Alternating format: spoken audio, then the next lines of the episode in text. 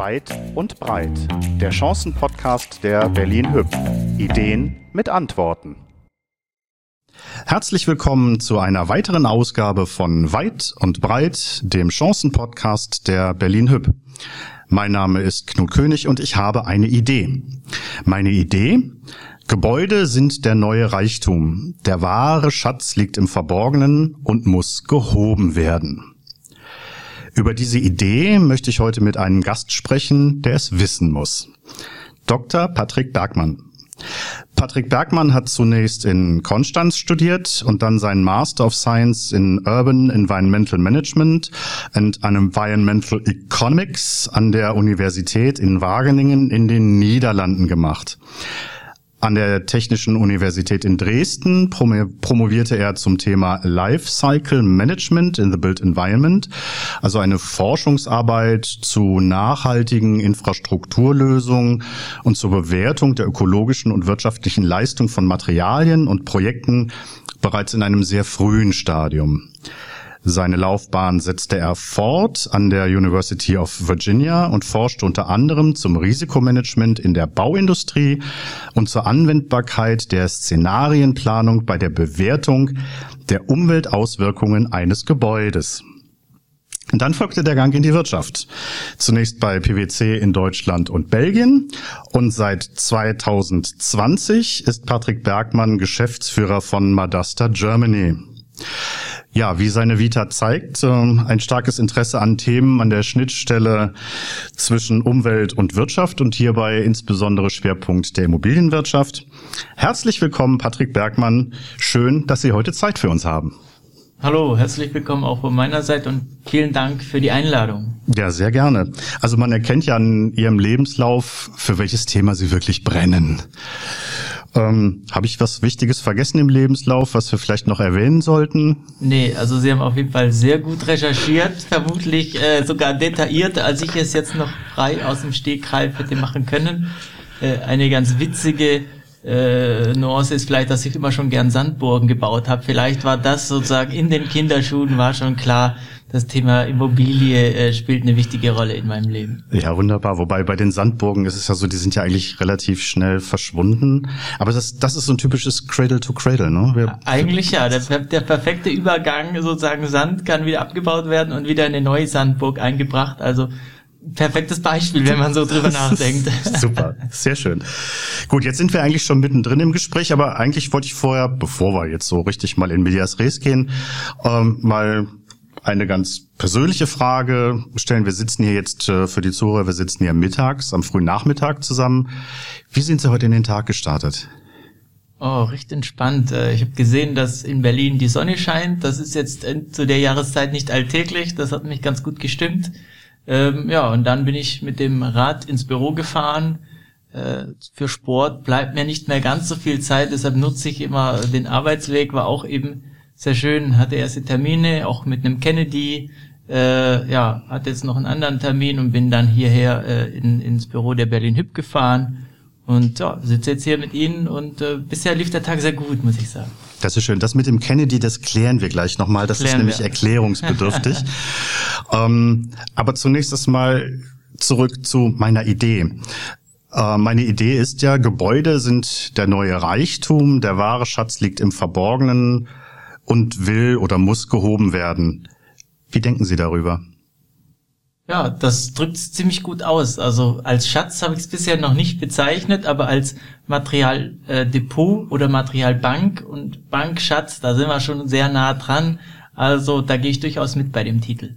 Das finde ich sehr schön. Ja, wobei das ist ja tatsächlich ein Schatz, den, den wir tatsächlich haben, wenn man sieht, wie viel Werte auch in den einzelnen Materialien drinstecken, die wir eigentlich in der Vergangenheit vielleicht auch aus Bequemlichkeit einfach auf die Bauschuttkippe gebracht haben.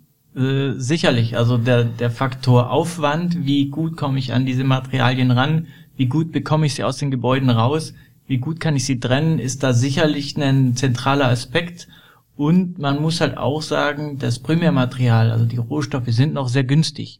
Und es lohnt sich kaum, auch rein ökonomisch, finanziell, äh, ein, Material zu recyceln, aufzubereiten, weil einfach das Neumaterial äh, noch zu günstig ist. Und wenn man jetzt wieder auf die, die Ökonomie zurückgeht, äh, VWL vielleicht eher, sind noch nicht alle externen Kosten internalisiert. Also vielleicht ist das gar nicht der echte Preis, den man vielleicht zahlen müsste für so einen Rohstoff. Hm, also tatsächlich nur vordergründig, dass wir sagen, wir gehen im Moment noch über die Tonne Gewicht, aber nicht über die Tonne CO2 zum Beispiel, die wir bei der Produktion erzeugen. Exakt, das ist so ein Punkt, der da eigentlich mit reinspielen müsste. Mhm.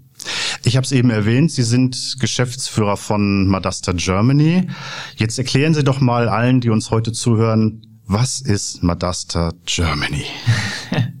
ja, eigentlich ist der Name Programm. Das heißt, Madasta ist ein Kunstwort aus Material und Kataster. Und das ist eigentlich die große Idee dahinter. Äh, das Ganze stammt aus den Niederlanden. Thomas Rau äh, hat das mit initiiert mit der Idee, äh, die Informationen zu Materialien und zu Bauteilen an einem Ort, in dem Fall in der Cloud, sicher zu verwahren über den gesamten Lebenszyklus eines Gebäudes hinweg, Eigentümer unabhängig, um dann in der Sanierung oder auch im Rückbau eben auf die Informationen zuzugreifen, ähnlich eben wie im Liegenschaftskataster, wo man nachschauen kann, wem gehört das Gebäude oder Grundstück, wie wird es genutzt, wie groß ist das, kann man dort eben nachschauen, wie viel Tonnen Beton, Stahl, Holz, aber auch Türen oder Fenster, Dachrinnen, was auch immer, äh, sind im Gebäude verbaut. Und das ist eigentlich die Grundlage für eine echte Kreislaufwirtschaft, für, für die Wiederverwertung, also materielles Recycling, aber auch für die Wiederverwendung äh, dass wir durchaus jetzt schon in ersten Schritten sehen, dass wirklich ganze Bauteile ausgebaut werden und wieder eingesetzt werden können. Hm. Also das ist quasi wie eine große Plattform, in die ich die Informationen, die ich als entweder Bauherr oder Bauunternehmen habe, ähm, in dieser Plattform hochlade, damit sie dann ja für wen eigentlich abrufbar sind. Ja, das äh, kann man auf zwei Ebenen sich anschauen. Zum einen auf der Gebäudeeigentümer, Eigentümerinnen-Ebene. Also der Bestandshalter sieht eben, was verbaut ist, hat einen Gebäudepass, also eine Auflistung eigentlich aller Materialien und Bauteile, kann das zum Beispiel für, für eine, ein Reporting, also eine Berichterstattung, aber auch vielleicht für eine Finanzierung nutzen. Ähm, und entscheidend ist eben, dass dort schon die Architekten, äh, die Planerinnen mitarbeiten, das Ganze befüllen. Meistens liegt nämlich dort die Expertise. Und aber auch, dass wir Hersteller mit an Bord haben, weil wir brauchen auch die, die, die Bauteile, die Produktinformationen, damit wir wirklich genaue Aussagen treffen können. Und äh, das ist sozusagen die Kette vom Hersteller über die Planung, äh, Bau und dann ähm, Bestandhalter, Besitzer, die, die dann diese Informationen verwalten, bis sie gebraucht werden. Und das Zweite ist eben, dass wir sagen, mehrere dieser Gebäude zusammen ergeben dann eigentlich dieses Materialkataster auf einer aggregierten Ebene, dass man eben sieht, für Berlin, weiß ich nicht, haben wir zum Beispiel 1000 Gebäude registriert und man würde dann sehen, so und so viel Tonnen Stahl, Beton, Holz sind dort verbaut und was erwarten wir eigentlich in den nächsten Jahren an Stoffströmen, die auf uns zukommen. Und das ist ja die Information, die wir brauchen, um dann zu schauen, wie setzen wir dieses Material ein, welche Baustelle kann vielleicht den Beton, den Stahl, und so weiter brauchen, also dass dann ein Handel klassisch äh, stattfindet, in dem Fall aber von Sekundärmaterial und nicht von Primärmaterial. Mhm. Aber das erinnert mich jetzt von der, von der Aufgabe her so ein bisschen an eine Neuvermessung der Erde, so von, von der Größenordnung her. Äh, das, die, die, die Vision ist durchaus ambitioniert, da gebe ich Ihnen recht. Also das Ziel erklärt ist auch, alle Gebäude in Deutschland dort zu erfassen. Da sind wir irgendwo bei 20 Millionen. Äh, das ist noch ein weiter Weg, den wir da gehen müssen. Und das am besten nicht nur für Deutschland, sondern global. Äh, das ist eine Riesenaufgabe, wir werden wir vermutlich auch nicht ganz allein schaffen. Äh, wir schauen da natürlich auch auf die Regulierung, auf die Regierungen, ähm, auf vielleicht internationale Standards, die das ganze Thema befeuern können. Und äh, das ist aber auch das Schöne, und da komme ich wieder auf den Ursprung in den Niederlanden zurück, dass man einfach auch mal loslegt, dass man beginnt, äh, klein beginnt, lernt und das Ganze entwickelt sich jetzt äh, recht positiv, so dass ich optimistisch bin, dass wir das irgendwann schaffen. Mhm. Ähm, jetzt haben Sie ja eben erklärt, also Madasta ist quasi wie eine, wie eine Plattform, auf die ich meine Informationen hochlade. Jetzt gibt es ja irgendwie so einen Kopf hinter jeder Idee.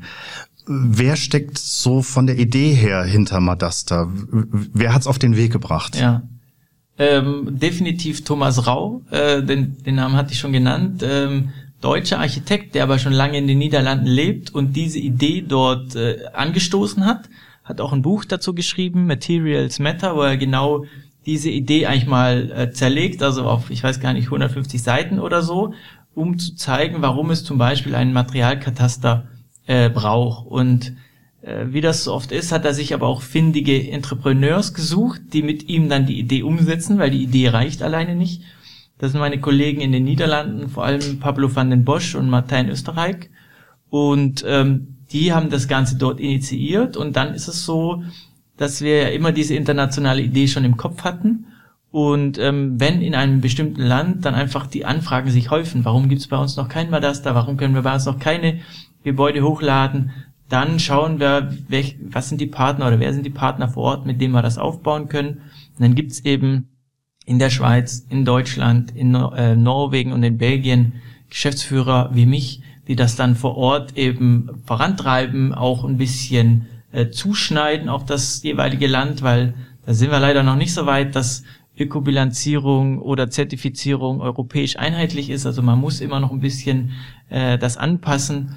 Und das ist so die Idee, die wir haben, eine, eine globale Plattform, die aber national angepasst sich eben an den, ja, an den Begebenheiten orientiert. Mhm.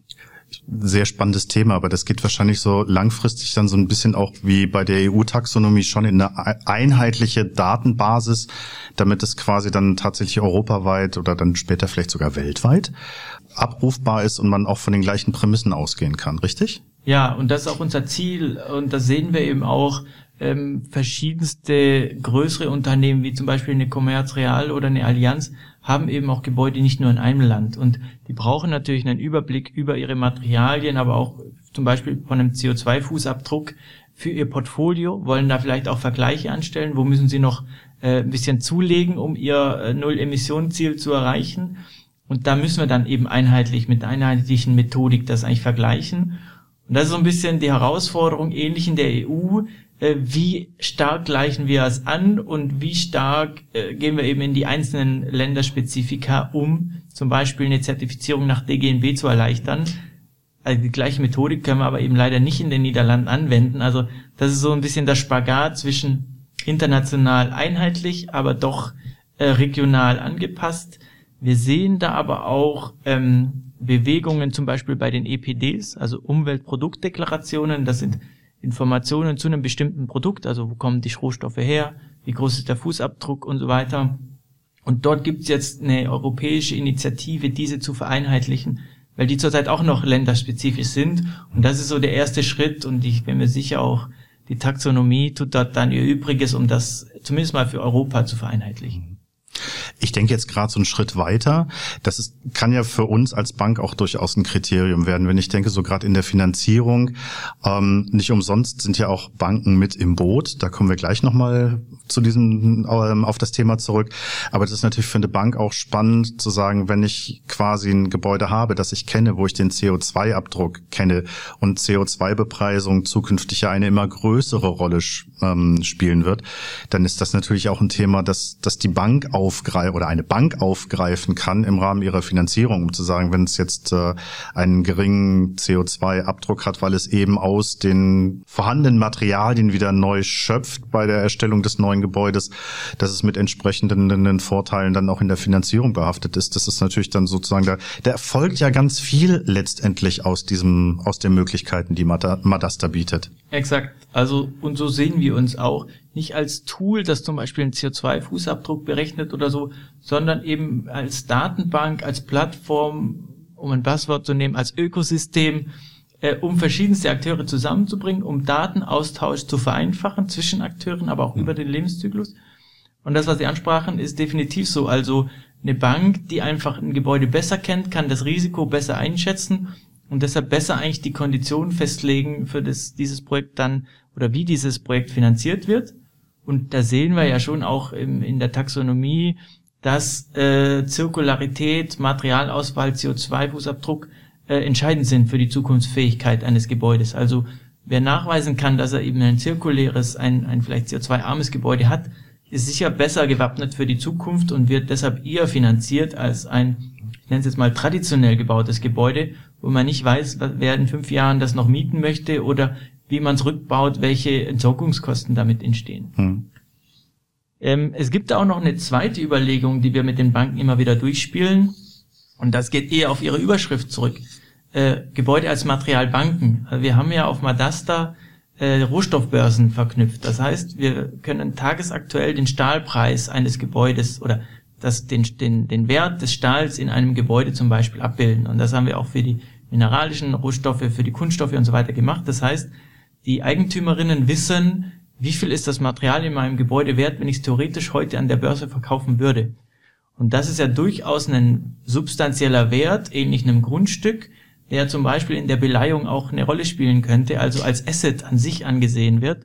Und das könnte auch nochmal Auswirkungen auf so eine Finanzierung von einem Gebäude haben. Ja, ich finde das ein hochspannendes, aber auch sehr hochkomplexes Thema insgesamt. Aber natürlich sind da die, die Möglichkeiten sind da offen. Sie haben es eben gesagt, Sie kommen von einem Kennedy. Das handelt sich jetzt nicht um irgendeinen Ver Verwandten des äh, früheren Präsidenten, sondern Kennedy, erläutern Sie mal den Zuhörenden, äh, was bedeutet Kennedy für Madasta? Ja, äh, sehr gerne. Da muss ich auch ein bisschen ausholen. Die Idee hinter Madasta war eben sehr stark durch Thomas Rau dort geprägt und wir haben von Anfang an gesagt, äh, die Idee muss auch überleben und deshalb haben wir Madasta an sich in eine gemeinnützige Stiftung gepackt, die in den Niederlanden ist und der gehört Madasta, die eben auch schaut, dass Datensicherheit, Datenschutz äh, die, das höchste Gut ist. Das allerdings erschwert ein bisschen die Risikokapitalgebung, weil natürlich nicht jeder Venture Capital mit einer gemeinnützigen Stiftung über die Ausschüttung sprechen möchte. Und deshalb haben wir gesagt, wir müssen uns anders finanzieren als vielleicht ein klassisches Startup. Und deshalb haben wir die Idee der Kennedys eingeführt. Und Kennedy beruht auf John F. Kennedy, also die, die Verbindung ist richtig, aber vor allem auf seine Mondansprache. Die Vision, wir fliegen in diesem Jahr auf den Mond, in diesem Jahrzehnt auf den Mond. Er kannte noch nicht alle Details, alle technischen Informationen, aber er war davon überzeugt und hat einfach diese Idee angestoßen. Und ähnlich visionär sind eben die ersten Unternehmen, die mit uns diese Reise starten. In dem Fall ist es eben die Reise der Circular Economy im Bau und in der Immobilienbranche.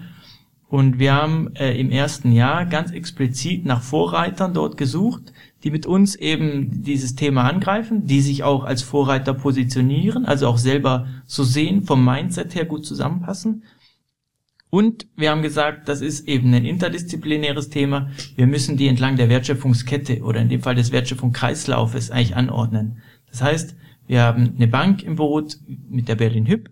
Wir haben auch Hersteller dabei, Architekturbüros, äh, Berater und Softwareunternehmen, die Bauunternehmen, Projektentwickler und die Bestandshalter bis hin zu den Rückbauunternehmen. Mit der Idee, dass alle eigentlich auch an der Weiterentwicklung der Plattform arbeiten und ihren Input aus ihrer Sicht geben, damit das wirklich eine Plattform für alle wird und nicht eben nur für die Planer oder nur für die Bestandshalter. Mhm. Wir sind eingangs drauf eingegangen, Madasta setzt sich ja zusammen aus Material und Kataster. Jetzt komme ich mal ganz klassisch zurück zum Kataster. Äh, die Geschichte des Katasters ist eine, eine relativ lange. Eingeführt erstmals 1806 von Napoleon in den rechtsrheinischen Gebieten. Ähm, und bis dann das Kataster quasi gesetzt wurde, waren wir im Jahre 1910. Also wir haben eine über 100-jährige Geschichte des Katasters. Demgegenüber stehen die nicht mal zehn Jahre der Vision, wir landen auf dem Mond bis zur Mondlandung. Also schon zwei sehr große Zeitspannen. Wie viel Zeit geben Sie sich für Madasta? Ja, das ist natürlich schwer äh, in Zahlen zu fassen. Eins ist ja klar, wir haben zusammen eigentlich das große Ziel bis 2045 äh, CO2-neutral zu sein, beziehungsweise das 2 Grad oder 1,5 Grad Ziel zu erreichen. Äh, und die Kreislaufwirtschaft wird dort einen elementaren Bestandteil spielen. Anders werden wir es nicht schaffen. Also wir schaffen im Baubereich nicht diese Ziele, wenn wir nicht in, äh, in Kreisläufen denken. Und die Dokumentation ist Bestandteil davon. Das heißt, in den nächsten 10 bis 15 Jahren muss das umgesetzt werden. Also viel mehr Zeit bleibt uns einfach nicht. Hm. Vorteil ist, wir haben natürlich die äh, Instrumente der Digitalisierung. Das heißt, wir können natürlich auf äh, Informationen aufbauen, die schon da sind. Wir können den Austausch von Informationen deutlich schneller äh, ermöglichen als früher. Also ich glaube schon, dass das auch realistisch ist äh, und das ist jetzt nicht nur irgendein Traum oder eine Fantasie. Mhm. Wir hatten es zu Anfang schon mit dem Beispiel der Sandburg, wo wir sagen, also eigentlich sind wir, die Wirtschaft allgemein beginnt ja sich intensiv mit diesem Ansatz Cradle to Cradle auseinanderzusetzen, der, der immer wiederkehrenden Materialanwendung. Das Material soll quasi im, im Kreislauf auch vorhanden bleiben. Das setzt natürlich eins voraus. Ich muss diese Teile auch einzeln irgendwie, ja nicht nur einzeln verbauen, sondern auch einzeln zusammensetzen. Wie kann das bei Gebäuden klappen, wo wir ja teilweise sehr komplexe Verbundstoffe zum Beispiel drin haben? Eigentlich dürfte ich dann ja so Verbundstoffe, wie wir sie in der Vergangenheit kennen, so dann bei den Gebäuden kaum noch einsetzen, weil ansonsten schaffe ich doch diesen Ansatz Cradle to Cradle gar nicht. Wie wird das in Madasta dargestellt? Ja, das ist auf jeden Fall ein wesentlicher Punkt. Also im, im Cradle to Cradle gibt's ja den biologischen und den technischen Kreislauf. Und das biologische zerfällt, kann man eben kompostieren, äh, vereinfacht gesagt. Und das technische muss so zerlegbar sein, dass es immer wieder eingesetzt werden kann. Und deshalb ist es schon so, dass eigentlich kreislauffähiges Bauen aus sortenreinen, nicht giftigen, leicht zu trennbaren Bauteilen bestehen muss. Und alles, was verklebt ist, passt eigentlich nicht in diese Logik. Das heißt, äh, dort müssen wir uns langsam wegbewegen. Da gibt es ja auch schon die ersten Beispiele, äh, weil genau das sollte nicht passieren, dass man am Ende was zusammenklebt, nur weil es vielleicht einfach ist oder vielleicht die günstigere Variante. Äh, aber in zehn Jahren haben wir dann das Problem, dass wir das Ganze entsorgen müssen. Also da muss auch ein Umdenken stattfinden. Zum einen bei den Herstellern, weil die haben oder können das maßgeblich beeinflussen. Da sehen wir aber auch schon den Druck, dass natürlich diese Bauteile eher nachgefragt werden, die diesen Kriterien entsprechen. Also dort wird sich auf jeden Fall ein, ein Wandel ergeben. Äh, zusätzlich befeuert durch die Rohstoffknappheit oder die komplexen Lieferketten. Das heißt, auch die Hersteller sind mittlerweile ganz froh, wenn sie wieder ihre eigenen Produkte zurückbekommen, die sie auseinandernehmen und recyceln können. Ähm, und das andere ist auf jeden Fall, dass auch die Plan und Planenden und, und die Architekturbüros sich da eben stellen müssen. Wie bauen wir verschiedenste Bauteile zusammen, dass sie wirklich wieder lösbar sind? Also, wenn ich zwar ein super recycelbares Fenster habe, das ist aber irgendwie in die Wand betoniert, dann muss ich am Ende die Wand zerstören, um das Fenster rauszunehmen. Da haben wir auch nichts gewonnen. Also auch dort wird es ein Umdenken oder wird ein Umdenken stattfinden müssen, äh, dass eben genau diese Ideen umzusetzen sind. Ich komme nochmal zurück auf das Thema Baustoffe. Die Baustoffe entwickeln sich ja auch immer weiter fort und auch die Erkenntnisse zu den Baustoffen äh, setzen sich immer weiter fort. Wir erinnern uns alle so in den 70er Jahren da war Asbest das Mittel, um feuerfest zu bauen. Da wurden Asbestplatten ausgelegt, Asbestdächer gemacht. Es gab eine Zeit, da wurde alles mit Glaswolle aus, äh, ausgelegt und gedämmt. Da wurden ganze Dachstühle Kilometer, Quadratkilometerweise mit, mit Glaswolle ähm, versehen. Das sind natürlich Stoffe, die sich im Nachhinein als extrem schädlich herausgestellt haben. Wie würde man denn bei Madasta dann damit umgehen können, wenn sich dann irgendwann herausstellt, ja, wir wissen zwar, war, äh, das ist eingebaut, aber eigentlich wollen wir genau das aus dem Kreislauf herausnehmen. Ja, und das wird uns sicher noch passieren. Also mit dem, was wir in den letzten Jahrzehnten oder Jahren verbaut haben und vermutlich werden wir auch in den nächsten Jahren noch Dinge einsetzen, die wir in 20 Jahren eigentlich nicht mehr haben wollen. Hm. Ähm, und dort ist eben auch der Vorteil der Dokumentation, weil wenn ich weiß, was ich wo, wie verbaut habe, ist es auch deutlich einfacher, gezielt diese Dinge dann wieder zu entnehmen, wenn ich eben merke, äh, weiß ich nicht, Produkt X, X oder Stoff Y ist doch schädlich, dann kann ich in meinem digitalen Materialkataster nachschauen, sagen, ach ja, dort habe ich es verbaut, dort nehme ich es raus. Und was ähnliches hat ja die Autoindustrie zum Beispiel schon seit Jahren. Man merkt, äh, da ist ein Fehler im Produkt, äh, der Airbag funktioniert nicht und man kann ganz genau sagen, welche Baureihen nochmal in die Werkstatt müssen. Und so stellen wir uns das eigentlich auch für die Gebäude vor. Wenn dann feststeht, dieser Stoff ist eigentlich schädlich, wir wollen ihn rausnehmen, können wir eben global in der Plattform schauen, wo sind diese Materialien verbaut, die Eigentümer darauf hinweisen, entweder dass das gezielt rausnehmen oder das eben gezielt dort nicht mehr reinsägen oder so. Also muss ja nicht immer zwingend gleich dann der Rückbau sein. Auch dort hat es enorme Vorteile. Ähm, haben Sie ungefähr oder gehen Sie von einer ungefähren Recycling- oder Recycle-Quote bei Gebäuden aus, wo Sie sagen, idealerweise müssten, was weiß ich, 90, 95, also 100 Prozent werden wir vermutlich nicht ganz schaffen, weil es immer irgendwelche ja, Verbundstoffe geben wird. Ich glaube nicht, dass wir es komplett wie ein Lego-Haus zerlegen können, ein größeres Gebäude. Ähm, wie hoch schätzen Sie, was wäre, wo Sie sagen, das wäre schon ein tolles Ziel, so eine Recycle-Quote zu erreichen? Ja, äh, boah, 90, 95 Prozent äh, sind auf jeden Fall das Ziel und das auch machbar. Mir fällt ein schönes Beispiel aus den Niederlanden wieder ein, äh, auch Thomas Rau war dort beteiligt, äh, auch wieder von der Bank, in dem Fall nicht die Berlin Hip, sondern die Triodos, ähm, die dort ein Haus mit extrem viel Holz, extrem viel Schrauben äh, gebaut haben, sieht toll aus und kann wirklich komplett wieder zerlegt werden. Klar, es wird immer irgendeine Art Fundament bleiben oder es gibt vielleicht noch die ein oder anderen Stoffe, die dann doch entsorgt oder verbrannt werden, aber 95 Prozent ist auf jeden Fall realistisch und das sollte schon auch der Anspruch sein. Also wir sollten nicht irgendwie bei 50 Prozent oder so stehen bleiben. Aber das ist natürlich ein, auch ein großer Anspruch, zum Beispiel an die an die Bauvorschriften. Ähm, je höher das Gebäude, desto schärfer der Brandschutz. Also da wird es natürlich, da kommen wir dann schon, sag ich mal, in, in völlig neue Sphären. Also das ist dann tatsächlich mehr als nur die Mondlandung. Damit wollen wir vermutlich eher den Orbit erkunden, ne, wenn wir wenn wir an große Gebäude denken. Ja, ja, die Aufgabe ist gewaltig. Da stimme ich Ihnen zu und ähm, das macht eben das Thema Kreislaufwirtschaft auch so komplex. Also ist jetzt nicht damit getan, den Thermostat irgendwie eine Heizung auszutauschen, um die Energie im Betrieb zu reduzieren, sondern es ist äh, ein extrem vielschichtiges äh, Thema mit sehr vielen Akteuren, die beteiligt sind, eben bis hin zur Regulierung, zur Normung.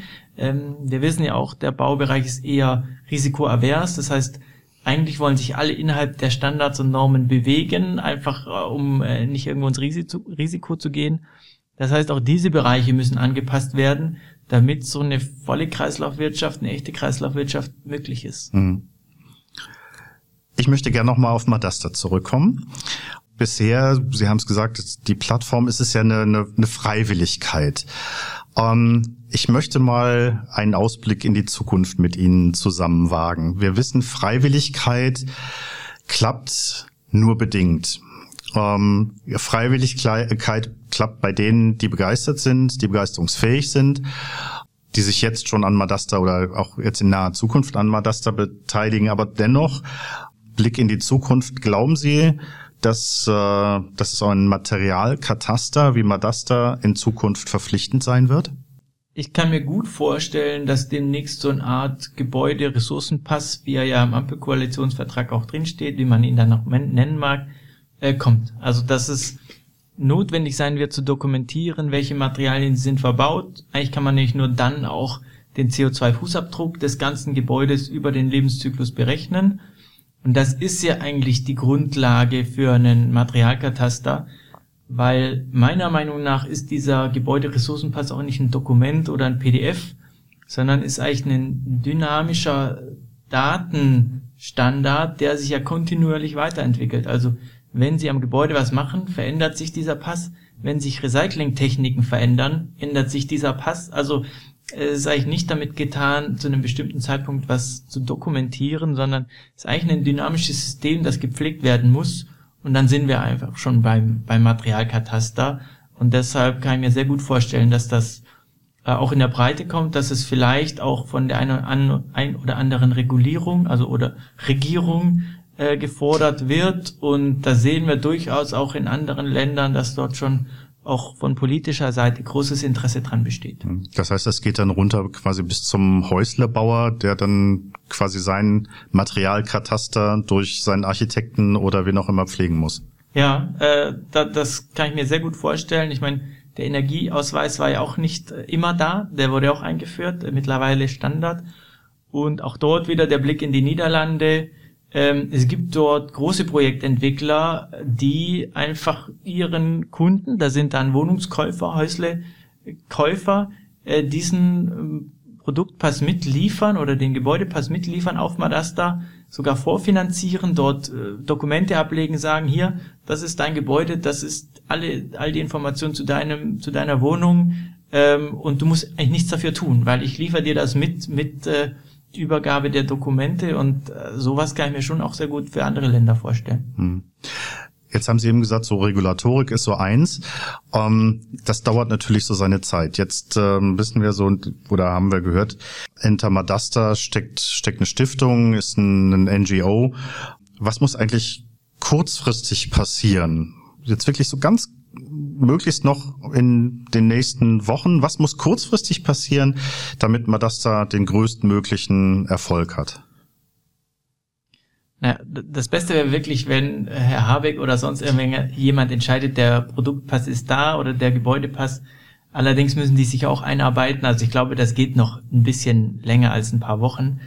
Äh, ehrlich gesagt muss sich gar nicht so viel ändern. Es ist schon so viel Bewegung im Markt, dass sehr viele erkannt haben, dass die Dokumentation und eben diese, diese Nachverfolgung enorm wichtig ist und da ist schon sehr viel am am Arbeiten. Also wir müssen einfach nur abwarten, weil mit der Zeit wird das Thema immer wichtiger. Die Taxonomie spielt da bestimmt eine enorme Rolle. Also mhm. das darf man nicht vergessen. Das ist ja auch Regulierung, die schon festgelegt wurde und jetzt so langsam eben durchsickert und äh, greifbar wird.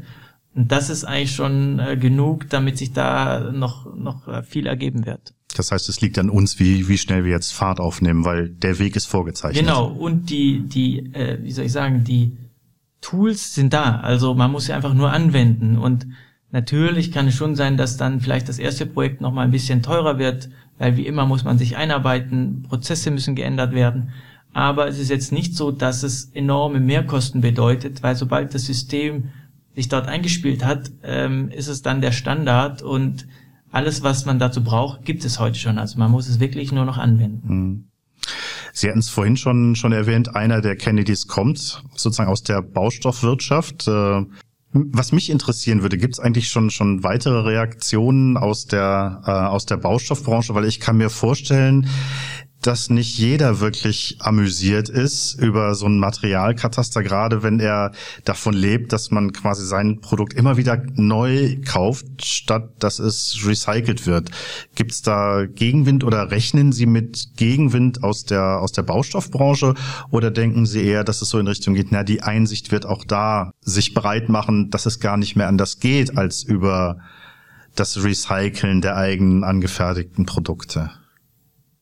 Ähm, wie so oft ist das Feld ein bisschen zweigeteilt. Also es gibt die Unternehmen, die äh, früh dabei waren, das auch schon vor Madasta äh, erkannt haben, ähm, Product as a Service, also Fenster zu leasen oder Fliesen zu leasen, Teppichböden wieder zurückzunehmen. Das gibt's ja alles schon und das wird immer mehr.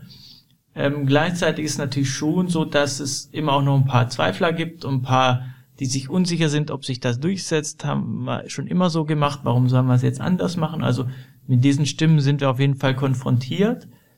Ähm, dort spielt uns aber auch wieder diese Ressourcenknappheit oder Endlichkeit in, in, in die Karten. Auch diese Unternehmen haben erkannt, es ist nicht unendlich äh, Rohstoff da und es wird immer wichtiger, den Blick zu bekommen, wo bekomme ich in Zukunft die Ressourcen her? Und regionale Wertschöpfungsketten bieten sich dort einfach an weil das äh, ja überschaubar ist, man, man hat kurze Wege äh, und deshalb glaube ich auch, dass bei den Baustoffherstellern oder insgesamt Produktherstellern vermehrt die Idee der Kreislaufwirtschaft sich durchsetzt.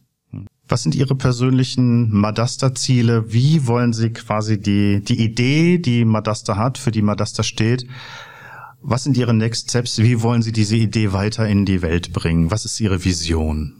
Ja, also kurzfristig für dieses Jahr haben wir uns auch vorgenommen, mehr mit, mit der öffentlichen Hand, also auch Kommunen, Städten, Kreisen ins Gespräch zu kommen. Man muss sagen, bei dem Thema ist die Privatwirtschaft ein bisschen weiter vorn. Also hm. die, die Projektentwickler, die Bauunternehmen haben das schon erkannt und machen aktiv mit, während die öffentliche Hand zu großen Teilen zumindest sich dem Thema erstmal annähert. Es dauert alles ein bisschen länger, deshalb haben wir das ganz klar im Fokus. Und wir müssen auf jeden Fall mehr Gebäude auf die Plattform bekommen. Also weg von den Kennedys, äh, die, die auch die ersten Piloten schon drauf haben. Wir haben ungefähr 100 Gebäude jetzt in Deutschland. Aber was wir natürlich wollen, sind 1000, 10.000, 100.000. Und da müssen wir jedes Jahr um die nächsten drei Jahren 5000 Gebäude irgendwie in die Richtung. Das ist schon das Ziel, weil man erst dann auch Aussagen treffen kann. Und äh, die langfristige Vision, und da gucken wir dann eher wieder Richtung Politik, wäre natürlich schon, dass die Bundesregierung oder die öffentliche Hand erkennt, dass so ein Materialkataster notwendig ist und dass man gemeinsam dieses Kataster entwickelt. Ich sage immer, die Standard-Startups, äh, jetzt nicht negativ gemeint, aber suchen den Exit, die Milliardenbewertung, das nächste Unicorn. Wir würden uns eigentlich wünschen, die Bundesregierung übernimmt unsere Idee und dann hätten wir unseren Erfolg. Das heißt, dass Madaster Teil des Kataster- oder Liegenschaftsamtes verpflichtend wird. Exakt. Okay, das ist äh, ein sehr hehres Ziel und äh, ja, mit viel Erfolg dabei, weil ich denke, die, die Idee, die dahinter steckt, ähm, ist eine Idee, die geht uns auch alle an. Ähm, gerade das, ähm, die, Sie haben es mehrfach angesprochen, die Endlichkeit der Rohstoffe wird uns natürlich äh, immer bewusster. Ähm, auch die Rohstoffknappheit jetzt natürlich noch mal gepusht durch äh, unterbrochene Lieferketten, wo man auch erkennt, die Schwierigkeiten, die eigentlich auch so ein, so ein weltweiter Handel da darstellen. Also man sieht es auch an Kleinigkeiten. Seltene Erden sind immer wiederkehrendes Thema, wo es ganz extrem ist. Wir werden auch irgendwann sicherlich an die, die Endlichkeit des, des Öls geraten. Zwar nicht so dramatisch, wie es noch vor 25 Jahren mal propagiert wurde, aber dennoch, ja, auch das ist endlich. Ähm, ja, ich finde es ein, ein hochspannendes Thema. Ich könnte mich tatsächlich noch wirklich sehr, sehr lange über dieses Thema unterhalten, weil ich es einfach von, von, auch vom Ansatz her hoch, hoch spannend finde. Jetzt ist unsere Zeit leider begrenzt. Und insofern fürchte ich, wir sind schon fast am Ende. Aber ich würde Sie nicht gehen lassen, wenn ich nicht noch etwas Persönliches äh, über Sie erfahren möchte. Wir haben im Rahmen unseres äh, Podcasts immer eingeführt, wir stellen Ihnen einen unvollendeten Satz zur Verfügung, den Sie bitte vervollständigen. Es sind drei, drei Sätze, drei unvollständige Sätze, wo ich um Satzergänzung bitte, damit wir auch etwas über den Menschen hinter dem Mikrofon erfahren. Der erste Satz. Etwas, das an meinem Morgen niemals fehlen darf, ist ein Frühstück. Ich bin leidenschaftlicher Frühstücker und äh, auch eine gute Tasse Kaffee gehört dann meistens zumindest dazu oder ich trinke auch mal einen Tee, aber äh, das damit starte ich eigentlich schon immer in den Morgen. Wunderbar. Sind Sie eher Frühaufsteher oder ja, ich schlafe gerne lang, aber ich stehe auch oft früh auf. Das ist so ein bisschen die Krux an dem Ganzen. So, kommen wir zum zweiten Satz. Jetzt wird's etwas politischer. Wenn ich mir von der Bundesregierung etwas wünschen dürfte, wäre dies? Dass 2023 der digitale Gebäuderessourcenpass eingeführt wird, zumindest für Neubauten. Gut, mal sehen, ob wir das irgendwie in die Richtung Politik transportiert bekommen. Und den letzten Satz, den ich Sie bitte zu vervollständigen, wieder etwas sehr Persönliches. Mein Sehnsuchtsort ist? Ähm, das hat auch mit meiner Vita zu tun. Die war nicht, nicht ganz vollständig. Ein kleinen Teil hatte ich, glaube ich, auch ausgelassen. Ähm, ich war ein Jahr in Madrid im Erasmus und das hat mir unglaublich gut gefallen. Das heißt, seitdem ist die Bindung zu Spanien sehr groß und besonders zu Madrid, also Madrid. Okay. Ja, wunderbar, herzlichen Dank. Sie haben es gerade gesagt, es fehlte was in der Witter. Gibt es noch irgendwas, was Sie denen, die uns zuhören, noch mit auf den Weg geben wollen, wo Sie sagen, oh, das möchte ich jetzt mal loswerden. Ich habe hier ein Mikro, ein offenes Mikrofon. Es gibt noch was, das muss ich unbedingt noch sagen. Ja, ich würde mir wünschen, dass äh, auch in Deutschland die Unternehmen, die öffentliche Hand, die Gesellschaft ähnlich offen, innovativ und pragmatisch an das Thema rangehen wie die Niederländer. Ich denke, auch dieser internationale Austausch, einfach sich von den anderen mal abschauen, wie machen die das, das ist eine tolle Sache und da könnten wir sicher alle, aber auch wir hier, jeder Einzelne noch besser werden. Wunderbar. Vielen Dank. Dann an dieser Stelle nochmal mein persönlicher herzlicher Dank ähm, für das wirklich tolle Gespräch das war für mich nicht nur wertvoll, sondern das hat mich auch inspiriert und vor allen Dingen, ich habe auch wieder neue Ideen bekommen. Und das finde ich immer sehr schön an solchen, solchen Gesprächen. Man erweitert ja auch ein Stück weit seinen, seinen eigenen Horizont. Ich habe eine Menge dazugelernt. Und mein Fazit ist, ja, meine Idee ist gar nicht so schlecht. Also es ist wirklich äh, Zeit, den Schatz zu heben. Ja, vielen Dank auch Ihnen, die Sie uns heute zugehört haben. Ich hoffe, Sie hören uns auch weiterhin zu bei unserer nächsten Ausgabe von Weit und Breit. Das war Weit und Breit, der Chancen-Podcast der Berlin Hüb.